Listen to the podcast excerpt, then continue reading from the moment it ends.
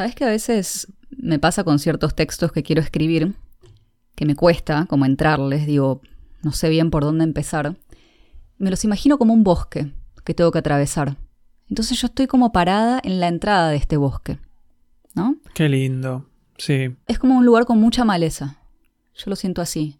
Como viste, viste cuando miras al cielo y no lo ves porque está todo tapado de árboles arriba. Sí, sí, sí, sí. Es como uno de esos bosques que te envuelven. Realmente le estamos haciendo honor al nombre del programa porque esta imagen me genera ansiedad. automáticamente digo, no, sentarme a escribir es como meterse en un bosque encantado y, lo único que tenés es un, es un cuchillo de cocina. Ojo, No, es un, no es un bosque malo, no es malvado. No es que te van a. los árboles se van a convertir en seres diabólicos y te van a perseguir, no. No, no, no, no. Es un lugar que te va a dar vida, te va a mantener vivo, no te vas a morir en ese bosque. O sea, es una selva más que un bosque entonces. Hay frutos colgantes. Sí, no lo había pensado. Podría ser un poco selva. Podría convertirse en selva en alguna parte. No sabemos lo que hay. El depredador apareció en la selva. Solamente voy a decir eso. no, pero este es un bosque, digamos que es amable, pero tiene sus dificultades. Y hay que realmente como meterse adentro y, y bueno, y explorarlo ver qué es lo que uno encuentra que y también después ver qué te querés llevar de ahí. ¿Hay ents en este bosque? Tipo en El Señor de los Anillos, esos árboles que te hablan. Yo no vi El Señor de los Anillos, Nicolás. ¿Por qué me tenés que poner así, tipo en, evidencia frente a todo el mundo? No vi El Señor de los Anillos. No la vi, no la entiendo. Wow, intenso. Vamos, vamos a equipararnos bueno, porque no te voy a dejar una y me quedé dormida. Eso. ¿Querías saber eso? Gracias por matar a la mitad de la audiencia con esta confesión. Yo voy a terminar, como soy tan bueno, voy a terminar de confesar otra cosa. A ver. Yo nunca vi los simuladores. Sí, no, ya me lo dijiste hace poco y estuve a punto de cancelar el podcast. Ya... Bueno, vos no viste El Señor de los Anillos. ¿Yo qué hago hablando no con se compara, No se compara. Pero. ¿A que, no viste Game of Thrones ni en pedo? No la vi. Seguro. No la vi. Bueno. Mantengámonos en el bosque. No nos vayamos de este Qué bueno que la gente. Sí, qué, qué bueno que la gente no puede ver nuestras caras en este momento porque hay una tensión acá en el estudio. Bueno, bueno volvamos, volvamos al bosque que, podemos entender. Si había que. Ewoks. Los Ewoks sí, ponele que los conozco. No, no, no, me estás matando. Ents, Ents. No, eso no sé qué son. Ay, son árboles que hablan, que se paran y caminan y son re buena gente. Y ayudan a la gente buena y se pelean con la gente mala. Qué sé yo, puede ser. Ewoks, no, ahí, ahí nos dejó el tercio que nos quedaba. ¿Conoces a los Ewoks? Decime que sí. Sí, sí, ah. son de Star ah. Wars, esos peluchitos. Bueno, pero banco más a los Ents que a los Ewoks. Peluchitos, mira. Peluch, son peluchitos. Peluchitos, bueno. No me hables mal de Star Wars, ¿eh? En serio. Volviendo al bosque.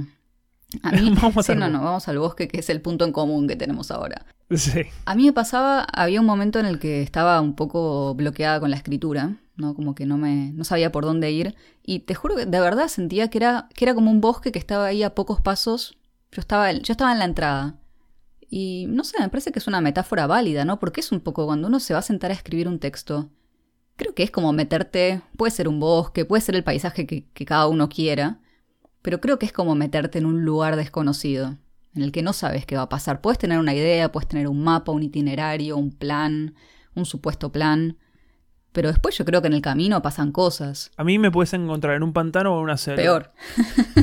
no sé si no sé si viste Lost, no voy a preguntártelo, probablemente no, igual creo no que voy a dar declaraciones. Yo siento como que estoy en, en la selva perdido, ¿viste? Cuando tenés la cámara rápida girando a 20.000 por hora y se escuchan sonidos por todos lados, hay pájaros por todos lados, está que se mueven lo, no sé, las plantas se mueven rápidamente, se escucha el, famoso pájaro de, la selva, que no sé qué es, el que tiene como el pitito. Bueno, es una terrible descripción de cómo suena un pájaro. Pero sí, o sea, me, siento que hay millones, hay un millón de estímulos alrededor mío y no sé en qué concentrarme. Eso me pasa un montón. Como diciendo, hay, ¿dónde arranco? ¿Hacia dónde voy? Es todo, el, doy 360 y es todo el mismo lugar. Y cada vez se mueven más cosas a mi alrededor y siento la importancia, siento la urgencia, pero no sé para dónde encarar. Eso es sentirse desorientado. Así me siento 9 de 10 veces que me siento a escribir. Pero ahora veo de dónde viene la ansiedad que me decías antes, porque me decías, no, esta imagen me está generando mucha ansiedad. A mí el bosque me encanta, para mí el bosque es un lugar de paz. Ah, no, el bosque me encanta, pero vos estás en el bosque. Yo, lo veo como un lugar de silencio, como de conectar con la naturaleza, con uno mismo, con los sonidos, no sé, con tus pasos, viste, con la luz que, que, que entra por los árboles. Yo lo veo más un lugar de soledad. Pero claro, a mí me dejas en la selva esta que me estás describiendo y yo también me agarro una ansiedad que no sé, me hago bolita y me escondo en un hueco de un árbol. Con el depredador corriéndote, te están cazando perro de así. No, claro. ¿no? Es, un, es como, ¿sabes qué es? ¿Sabes qué es? Cuando, a veces me siento a escribir y es Jurassic Park. Así... Uh. sí, así, así de me siento a repente veces. Se empieza a ver en el agua que se van haciendo esas olitas, ¿no? Como Claro, con los pasos viste, lejanos de algo que se va acercando. tum, tum, tum. Y decís, uy, se viene algo. Ojo, maravilloso, hermoso. Si ves uno de los, de los herbívoros de cuello largo ahí, hermoso, lindísimo. Pero te puede aparecer el. el- ¿Cómo se llamaba? El tiranosaurio El Rex. y- Tyrannosaurus Rex. Y fuiste. Bueno, Muy motivadores, ¿eh? La verdad No, que si se quieren pensando- sentar a escribir estaba pensando dinosaurios, eso. Sí. selva, animales que atacan, Eh, pará, bueno, ansiedad. vos te vas a caminar por el bosque, así, a lo sumo, uh, estoy perdida. Yo estoy, yo estoy corriendo por mi vida. Vos, Vos, estás. claro, vos estás huyendo. Lo tuyo es una cosa de supervivencia. No sé cómo. Escribir para vivir. Se dio vuelta. Para no morir. Escribir para no morir. Escribir para no morir. Bueno, esto se dio vuelta y se convirtió en psicoanálisis, Ya básicamente. está. Bueno, Es- ese es tu, tu rol. Analiza. No, me siento desnudo ahora. ¿Cómo, cómo escribí? Sí, como si corriera por mi vida.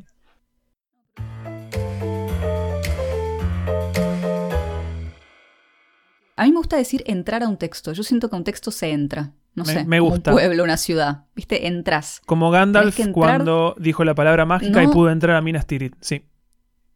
¿Quién, quién ¿Por qué me traes referencias que sabes que yo no voy a captar? Sí, sí, como Gandalf y el otro. ¿Cómo se llama el que. Frodo. Es, para, Frodo. es para my people, es para mi gente. para mi gente que no vio simuladores, pero sí vio el Señor de los Anillos. Continúe, por Yo favor. siento que es como un...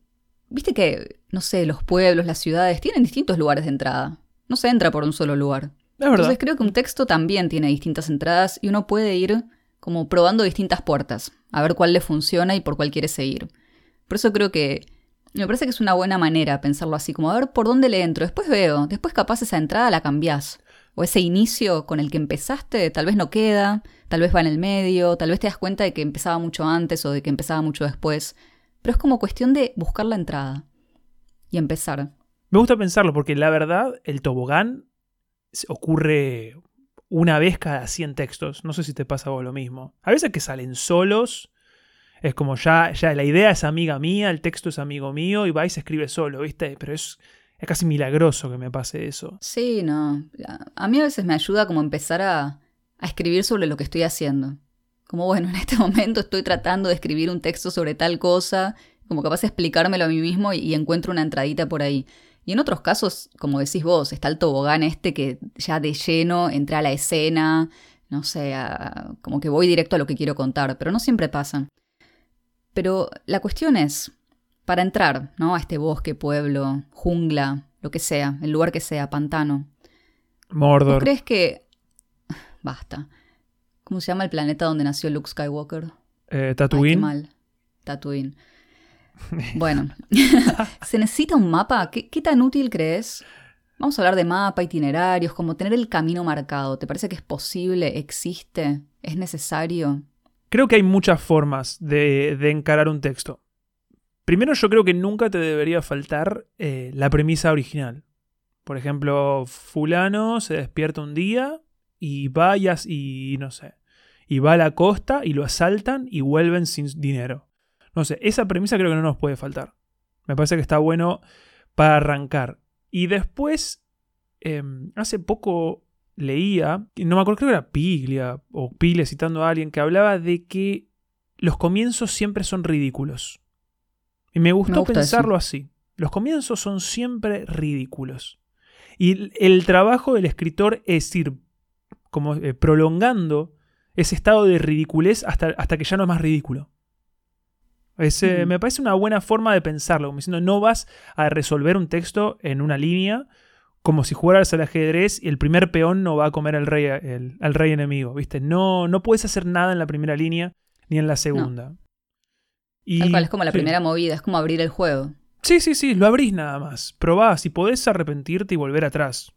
Yo tengo momentos en que la primera oración baja de la eternidad del, del cielo y viene a mí. Hmm. Cuando hay conexión. Sí, Em, a mí me gusta pensar que tengo una batería tipo Whiplash de fondo. ¿Viste No Whiplash? sé cuál. Hoy me estás tirando unas referencias así. Estoy. No, no. Pero es, No es conocimiento. Ay, Dios. Whiplash ganó el Oscar. No la vi. Yo no, no veo esas cosas que todo el mundo mira. Las veo mucho tiempo después. Bueno, igual te la recomiendo. Está buena en general. Ok. Eh, bueno, no importa. Quitemos la batería de Whiplash. Yo eh, siento que tengo una batería de fondo. Como que tengo, siento un ritmo. ¿Sabes lo que pasa? Yo siento que hay un ritmo que quiero generar en ciertos textos. Es como una batería que, que agarra, por ejemplo. Si quiero un texto rápido es. Y es como que empieza la batería de fondo y yo me tengo que mentalmente acoplar a esa batería. Como si, por ejemplo, si es una batería que va rápido, mis frases son cortas y veloces.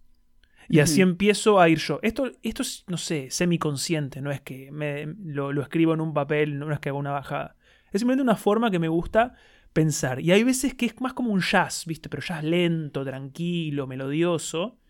Y entonces mis, mis frases van a ser más largas, más prolongadas, más suaves también. Pero eso es- depende de la idea y depende de la emoción que siento que tiene esa idea. No sé si te pasa algo. Pero vamos un- vamos un paso más atrás. Porque yo, vos ya estás en el bosque, vos ya estás bailando en el bosque, ya te hiciste Yo amigo tengo de la la, batería, tribu yo que sí. encontraste, estás haciendo la danza de la lluvia, eh, ya estás, vos ya estás ahí como sos uno con ese bosque. Perfecto. Pero antes, ¿no? Yo estoy hablando de antes de dar ese paso, todavía no atravesaste el portal que te lleva dentro del bosque. Vos hablabas de la premisa, me gusta la premisa, pero también creo que a veces es simplemente una imagen lo que uno tiene, ¿no? O Sí. como un diálogo, porque me parece que hay, que hay varias maneras, para que no sientan que, que siempre hay que tener una premisa para empezar un texto. Yo a veces lo que tengo es, no sé, una imagen, sueño con algo y me levanto. ¿Te acuerdas que una vez te conté que soñé con un hombre que se despertaba como en una cama, en un cuarto vacío, y le habían, le habían insertado una moneda como en Ah, la, la columna, en la nuca. Sí. Tenía, ahora no me lo acuerdo del todo, pero era una cosa así. Era un sueño raro, Y a me acuerdo. Esa imagen se me quedó muy grabada. Y yo dije, tengo que escribir, quiero ver qué es esto, a dónde va, quién es esa persona, qué es esa moneda que le injertaron en la nuca, por qué, cuál es el poder de esa moneda. No sé si esto es ciencia ficción, a mí se me hacía ciencia ficción, pero digo, no sé qué es, pero yo quiero investigar y ver qué pasa. Entonces empecé con eso, y empecé describiendo esa imagen que era la que tenía en la mente.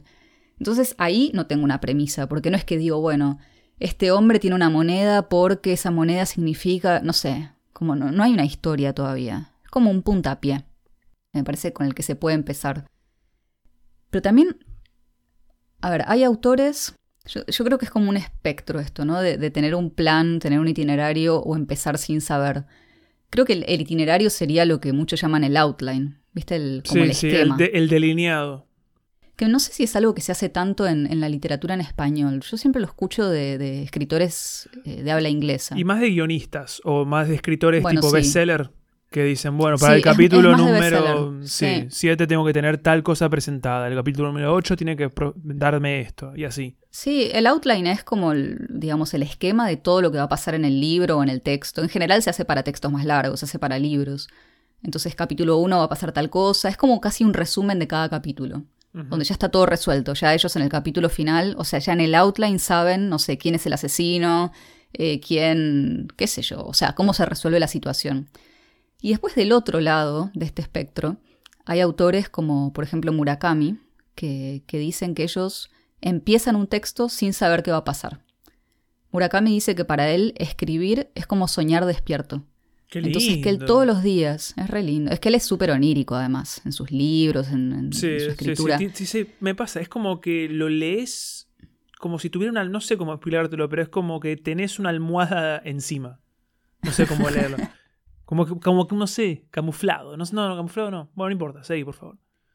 Y, y él dice que él, por ejemplo, o sea, que lo que lo mantiene, lo que, lo que mantiene su disciplina y ese volver todos los días a la hoja, es su curiosidad por saber qué va a pasar en la historia que él mismo está escribiendo. Ah, eso me pasa, sí, es buenísimo. Entonces, él no tiene un outline, él nunca sabe a dónde van sus relatos, él empieza quizá con un personaje o con dos personajes, los hace interactuar, o empieza con un lugar, plantea la escena, pero no, no tiene un plan.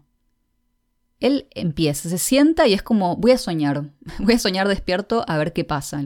Y yo lo pienso también relacionado con los viajes. Por eso creo que no, no es que haya una manera. Viste que uno puede hacer un plan de viaje, te haces un itinerario. Sí. Voy a ir a este lugar, a tal otro, qué sé yo, voy a contratas un tour. Claro, turismo Pero heavy. que- Sí. Que cuando uno, pero por más que hagas turismo heavy, cuando estás ahí, estás en un lugar vivo, que se mueve, que cambia.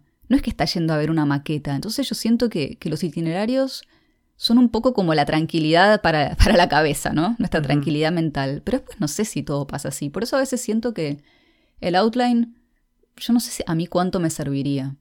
Tal vez me ayudaría a, a guiarme y a orientarme y a decir, bueno, sé que tengo que ir por acá, pero después puedo tomar desvíos. Claro, el outline es como esa pareja de turistas alemanes que se suben, sacan la foto y vuelven. ¿Viste? No, ¿sabes quién es el outline? Perdón, yo los, yo los conocí, los conocí en Marruecos. Yo estaba en un tren. Eran dos chicos canadienses que estaban viajando también de, creo que, no sé si mochileros, pero bueno, estaban haciendo un viaje por Marruecos y me dicen, sí, tenemos todo planeado. Sacaron una carpeta impresa con hojas A4 donde tenían todos los mapas de todas las ciudades que, que iban a visitar. Tenían resaltado el camino de la estación del tren al hostel en cada lugar. Tenían anotado cuántos kilómetros tenían que caminar de un lugar a otro, cuánto iban a tardar. Dios. No, no sabes, fue increíble. Y yo lo vi y me acuerdo que esa tarde eh, le- los invité a tomar el té con, con unos marroquíes que había conocido por Couchsurfing. ¿Tenían Y tiempo? fue como, esto no estaba en tu itinerario. ¿Te imaginas si estaba?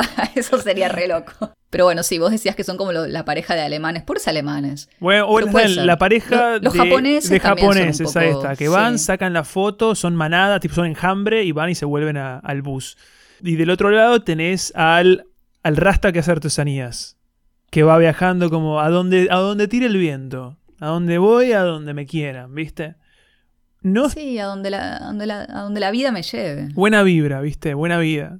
Yendo de un lado al otro. Ojo, que las dos son formas súper legítimas de escribir, creo yo. Sí, sí, no desmerezcamos a los pobres alemanes y japoneses y tampoco al rasta. Me parece que, No. que todas las maneras son válidas, pero que está bueno saber que existen como estos dos extremos, porque al final no dejan de ser extremos Sí, y, sí, y por todos supuesto. estamos medio más en el o de un lado o del otro, pero como que no sé si existe el extremo absoluto.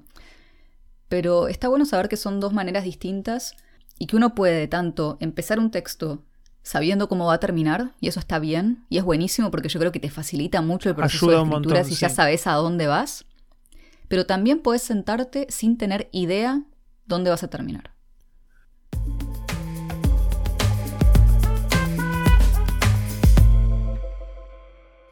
Creo que cada texto se escribe a sí mismo. Y no es, no es algo así como que mm, vos tenés que seguir una fórmula, inclusive la fórmula de no seguir fórmula. Yo creo que cada texto te pide algo distinto. Hay textos que son clarísimos, que salen, que salen de una, esto eh, ocurre así y termina así. Hay textos que son imágenes. Por ejemplo, hoy, ayer, justamente, se me ocurrió la imagen de un crimen siendo cometido y mucha gente escuchándolo pero no interviniendo. Y esa es la única imagen que tengo. No, no, no tengo nada más, más claro que ese concepto. Y es una imagen. Y ¿Sabes más lo que soñé anoche? Espera, me da miedo esto que acabas de decir. Chan, chan, chan. Soñé que habría eh, la página principal de YouTube con mi usuario ya logueada y que YouTube me sugería un live stream, un video que estaba pasando en ese momento en vivo, de un tipo que, re- que acababa de asesinar a otro y estaba limpiando la escena del crimen. Y como YouTube Wow. me estaba sugiriendo que yo mirara eso y tenía cero vistas, o sea, yo iba a ser la primera y me traía un montón de responsabilidades. Wow. Pero no sé, como que se, se relaciona un poco con lo que Acabamos de dar el giro a lo paranormal, sí. Sí, sí, sí. Fue horrible igual, ¿eh? me desperté re angustiada. Bueno, el, cuento que te estoy diciendo no, no, viste, no es alegre, justamente. No, pero bueno, a veces, a veces me pasa eso, que tengo, como deciste vos, tengo imágenes en la cabeza que quieren salir. Y después esas imágenes me van hablando y el cuento se escribe solo y me quedo maravillado porque aparecen personajes que no sabía que iban a aparecer, situaciones que no dan, que ni, ni en, ni en pedo anticipaba. Pero hay veces que tengo ganas de escribir sobre algo en particular y veo que no funciona del todo. Entonces, sí, claro, a mí también me pasa. Sí. Entonces hago un pequeño cero que a mí me gusta hacer un resumen. Un resumen tentativo. ¿Viste? Una- un argumento. Fulano de tal despierta tal día y va a tal lugar y hace tal cosa y se encuentra con esta situación y se resuelve que pasa esto. Por lo menos me voy orientando, ¿viste? Es como meterse en la selva y decir, bueno, voy a ir hacia el norte. Capaz el norte está mal, capaz tenías que ir para el este, pero por lo menos voy a algún lado. Y vas corrigiendo mientras vas. Yo creo que hay, que hay que encontrar un punto medio entre el conocimiento total, por así decirlo, y el desconocimiento total de lo que estás escribiendo. Me gusta controlar la, el texto, me gusta conocerlo, me gusta saber lo que estoy diciendo, pero no me gusta diseccionarlo. ¿Se entiende? Me gusta que haya un poco de sorpresa, me gusta que haya un poco de misterio. Sí. Yo mis textos no los entiendo del todo. Hay frases o imágenes que meto ahí que se sienten en la panza, por así decirlo. Que digo, bueno, esta, acaba esta oración, esta frase, esta acción.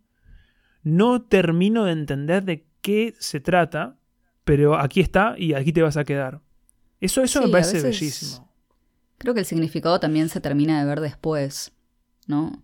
Esto se lo escuché a un montón de escritores que hablan acerca del proceso de escribir, que dicen, ah, mira, o sea, como que cuando terminan de escribir tal vez el primer borrador, entienden qué era lo que estaban tratando de contar. Absolutamente. ah, por ahí iba la historia. Y me gusta esto que decís de que aparecen tal vez personajes o escenas que no esperabas. Y me hace acordar, acá empiezo con las citas, permiso. Yo ya tengo eh, una Linda preparada, sí. Ahí. Eh, Linda Barry, la, la caricaturista estadounidense que yo amo, me encanta su trabajo. Ella habla mucho sobre dibujo, pero habla también sobre escritura, y dice que una de las cosas más difíciles es tolerar la incomodidad que nos genera no saber qué es lo que va a aparecer cuando estamos creando, ¿no? Como ese momento en el que te sentás con un lápiz, por ejemplo, para dibujar, y empezás a garabatear y, a ver qué sale, es un momento muy incómodo para muchas personas. Me incluyo, ¿eh? en muchos casos me parece que es algo muy difícil eso de no saber qué imagen se va a formar frente a mis ojos. Y con los textos es lo mismo, porque vos te sentás y no sabes exactamente qué va a salir. Si, no, si, si lo supieras, el texto ya estaría escrito. Ya existiría, si uno supiera exactamente qué es lo que va a escribir. Entonces es tolerar la incomodidad. A mí me pasa que a veces las ideas que tengo son tan vagas que son títulos. Hace poco sí, hace poco me apareció en la cabeza el título Mi enemigo. Listo, no, me, no tengo más información. Y empecé a escribir un texto y ya voy como ocho páginas con eso. Ah, bueno. No, no, no, no pero digo, apareció em, la certeza de que tenía que escribir un texto llamado Mi enemigo. Fin. No, no sabía más que eso. acordar a, Ray Bradbury con su lista de sustantivos. Eso es una, un buen ejercicio que pueden probar. Hacer una lista de sustantivos, de las palabras que se les vengan a la cabeza lo que sea, el ascensor, el río, la plaza, la puerta, no sé, la valija, el avión. Y él dice que de, todas esas palabras salen historias. Me gusta, sí, sí, sí. También mm. eh, creo, no sé si él lo mencionaba o no, el cadáver exquisito también es una buena técnica, pero eso ya para puntapié de ideas, diría yo. Pero el cadáver exquisito, eh, capaz lo conocemos distinto. Yo lo conozco en grupo. El, juego del cadáver exquisito. ¿Cuál decís vos? Sí, yo conozco ese, el de que mezclas, eh, escribís frases a random y la mezclas con otras frases random a ver qué pasa. Se puede hacer en grupo o se puede hacer solo. Pero va, el tema ah, solo es medio. Yo lo conocía como que alguien empieza a escribir una frase, dobla el papel para que solo se vea la última palabra, se lo da al de al lado. El de al lado sigue escribiendo dobla el papel para que no se vea lo que escribió, se lo pasa al siguiente. Y es como que se va escribiendo una historia entre varias personas. Ah, bueno.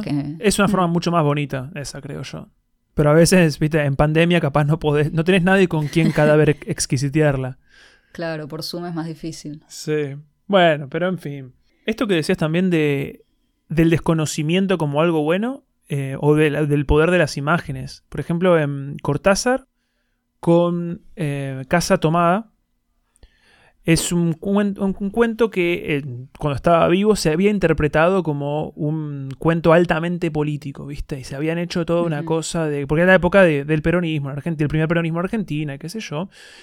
Y se lo habían tomado como un cuento, ¿viste? Que declaraba las intenciones políticas de Cortázar. Y cuando le entrevistaron al respecto, bueno, vos escribiste esto como un texto antiperonista y qué sé yo.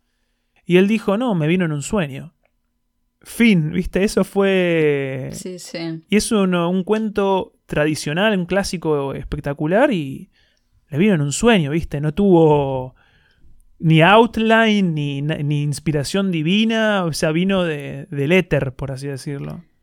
De la Eterneta del cielo. De la Eterneta del cielo. Ese, sí. ese llegó de, de la Eterneta onírica, a la que nos enchufamos cuando nos vamos a dormir. Pero es buenísimo también cómo, viste, un mismo texto se interpreta de maneras distintas según quien Sí, lo lea. Por eso es como que uno tiene que, que saber que no va a tener control. O sea, el control lo tenés en el momento en el que estás escribiendo. Después, cuando tu texto fue, o sea, cuando lo largaste al mundo, ya está. Cada cual lo lee de manera distinta. Eso a mí me impresiona un montón. Eso es, a, a mí Cómo también, cada ¿sabes? persona, o sea, cada lector lee de manera distinta el mismo texto. Y cómo interpretaciones totalmente contradictorias tienen coherencia con un mismo Sí. texto. Vos podés, no sé, agarro canciones a veces, ah, está hablando del amor, y viene otro, no, está hablando de la droga, no, está hablando de un equipo de fútbol, no, está hablando de esto. Y estamos todos en lo correcto y todos equivocados. Y eso es la, la maravilla de la, de la escritura en general, me parece a mí.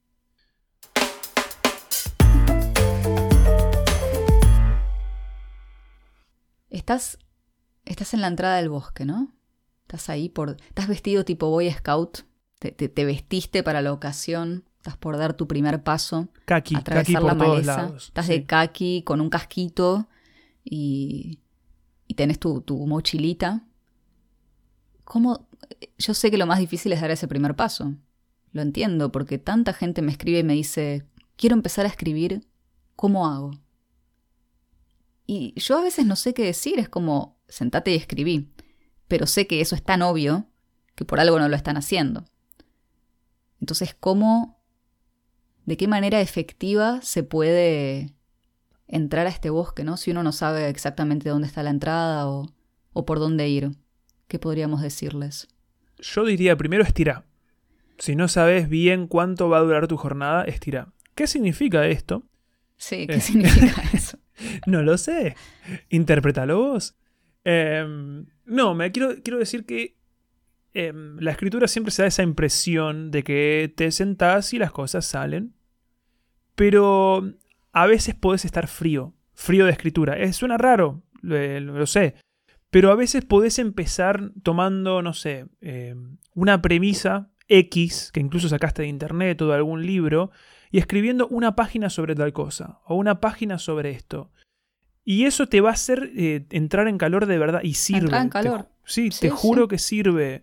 Eh, o dialogar con el texto, como he dicho creo que en otro episodio, que, bueno, acá estoy sentado escribiendo sobre tal tema y no me está saliendo, no sé hacia dónde ir, no sé cuáles son mis personajes, no sé, y empezás a seguir ese camino, esa circularidad, y en un momento es como que esa circularidad se va a romper y va a aparecer la primera oración honesta del texto. Y te vas a dar vuelta y estás escribiendo. Pero a veces sí tenés que escribir mal a propósito. O, o cosas que sabes que no sirven a propósito para entrar en el tecleado, por así decirlo. A mí me sirve mucho la escritura cronometrada. Sí, está pro- buenísimo. propuesta por Natalie Goldberg, que son, o sea, consiste en hacer un ejercicio de escritura con un tiempo determinado. Entonces, por ejemplo, decir, bueno, durante los próximos eh, 15 minutos, pueden ser 5, 10, 15, lo que uno quiera. Yo en general cuando quiero empezar un texto y no sé bien por dónde empezarlo, me pongo un cronómetro o temporizador, 15 minutos, y digo, bueno, en estos 15 minutos voy a sacar todo lo que se me venga a la cabeza acerca de este tema. No importa, no, no tiene que estar ordenado, no tiene que tener sentido, no tiene que tener ninguna lógica, es simplemente como bajar al papel todo lo que se me, se me está cruzando por la cabeza en este momento. Y también me engaño a mí misma y digo, todo esto después lo borro. Como es simplemente para entrar, para empezar, como para la entrada en calor. Empezar a, no sé, depende en qué deporte ¿no? uno esté haciendo. Iba a pensar cómo se entra en calor para correr. Como yo no corro, no tengo, no tengo ni idea de qué se hace, da saltitos. Em, yo no sé. tampoco, la verdad. Pero bueno, imaginen cualquier deporte, o sea, siempre hay que hacer una entrada en calor para empezar. Y con la escritura es lo mismo. Aunque la escritura sea una actividad estática físicamente, porque es como que uno va a decir, ay, ¿qué? Tenés que entrar en calor la muñeca, los dedos para tipear, es como, ¿qué tenés que entrar en calor? Pero es no, un- hay que entrar en calor las ideas. O sea, Voz de cacho que- fue esa. Eh, ¿Qué te pasa? Pero anda a laburar. ¿Qué haces escribiendo? Así hablan mis trolls. ¿Sí? Sí, sí, capaz que sí. Bueno, eh, bueno eh, vos mencionaste a Natalie Goldberg, que es también, si, si Esteban Rey es el santo patrón, yo creo que Natalie Goldberg es, ¿qué sería? La Virgen María de La de pitonisa. No, Sí, no, la- nada de vírgenes acá. Ella es como la pitonisa. la, pitonisa, lo que me gusta, el oráculo. Sí. ella hablaba de que escribir a mano ayuda cuando en estos momentos de incertidumbre porque está más cerca al pulso del corazón. Lo cual es muy romántico y te puede gustar o no, pero algo que tiene muy cierto es cuando escribís a mano, escribís más lento, escribís con más dificultad, te cansás más rápido, por lo cual jodes menos. Básicamente, para decirlo. Sí. Es como que no. Vas más al punto, ¿no? Vas más al grano, ¿viste? No te mm. detenés tanto. Es como si, bueno, tu mano tiene una limitación física que debe ser la mitad de los de tus dedos, por así decirlo. ¿Viste? Vos puedes teclear capaz horas, pero a mano, sin que te calambres, minutos. No, no. Tal cual. Y esa limitación hace que tu mente diga, bueno, voy al grano. Y también la velocidad baja. Vos escribís, vos pensás mucho más rápido que tu mano que escribe. Pero en cambio, cuando escribís con el teclado, se equipara un poco más. Nunca, nunca del todo, pero yo siento que cuando estás medio perdido, escribir a mano tiene esa magia de que te orienta más rápido. Y después puedes pasar de, ese, de esa idea, de ese embrión, por así decirlo, lo llevas a la computadora y seguís. Sí, a mí me gustan las dos formas de escribir. Y a veces siento, no sé, recién lo pensaba. ¿No sentís que escribir a mano es como una meditación casi? Como que se va moviendo así en. No sé, como que se va moviendo la, lapicera en. Capaz la estoy delirando, pero. No, el son tema. Como bolitas. Es que yo tengo un handicap. Sí. Es que soy, soy, zurdo. O sea que para. Y para mí escribir eh, con tinta es, traumático. Toda la vida lo fue. Ah, claro. Siempre tenía el dedo, sí, el dedo anular y el dedo. El dedo chiquito siempre lleno de tinta. No. Pero sabes que yo me mancho igual yo soy diestra. Yo creo que yo soy zurda en realidad y me enseñaron a escribir con la derecha. Siempre tuve esa teoría toda mi vida. Claro, sos diestra con eh, ascendencia zurda, una cosa así. soy una falsa diestra. Claro. Eh, yo también me mancho. Además no sé agarrar bien la virome. Nunca aprendí. En cambio con la izquierda la agarro perfecto y con la derecha la agarro pésimo. Pero sos diestra. Es que nunca practiqué. Soy diestra, pero una vez que me había medio, no me quebré la mano, pero bueno, la tuve en una férula como por un mes, me empecé a aprender a escribir con la izquierda. Muy lento, súper lento escribía, pero lo logré. Ok. Yo capaz tengo que probar con la diestra, a ver si en realidad yo soy un falso zurdo. Fíjate, capaz que vos sos claro. No, pero yo también, a ver, si te consuela, yo también me mancho la mano de tinta todo el tiempo. Viva el teclado. No, para mí también, ¿eh? Además siento que la velocidad que te da el teclado también, no sé, te permite hacer otro tipo de textos. Más espontáneos, más improvisados, como más veloces, ¿no? Sin que la cabeza esté tan metida. Creo que era Natalie Goldberg, que ya, ya es la triada, ya es la triada mencionada, que ella decía que justamente que distinguía entre escribir a mano para explorar una idea y distinguía y escribir a teclado cuando ya la tenés clara. Me encantó escribir a teclado, sí, de una. Sí, sí, pues, pues, ella calculó que en ese, eran los 80 cuando escribió ese libro, calculó que escribía máquina de escribir. Para quienes quieran entonces empezar a escribir, todo se resume a esto. Se van a buscar el bosque más cercano, se llevan un teclado inalámbrico. ¿Qué más? Se manchan de tinta las manos. Ponete pantalones kaki. Pantalones kaki, un gorrito. Entran al bosque, danza de la lluvia. Y ahí empiezan a caer las palabras. De ahí caen las palabras desde se te caen las ideas desde arriba. Perfecto. Se te caen las ideas. Qué lindo. Ese es nuestro consejo. Escribir. Así se empieza a escribir. Si fuera tan fácil, qué lindo sería. Ah, ojo, no es tan fácil, hay que encontrar un bosque. Es verdad. Cada vez hay menos. Qué depresivo. ¿Qué, qué tono hay que, depresivo? Hay que aprender a hacer la danza de la lluvia. Sí. No es un. Tiene sus pasos. Vos no viste How I Met Your Mother, ¿no? Basta. Esto fue Mientras no escribo, un podcast para creadores con culpa. Podés escucharnos en Spotify y Apple Podcast. Seguinos en nuestro Instagram, arroba mientras no escribo. Mandanos tus sugerencias, preguntas o sufrimientos creativos a mientras no escribo arroba gmail.com. Y no te olvides, el mejor día para escribir es mañana.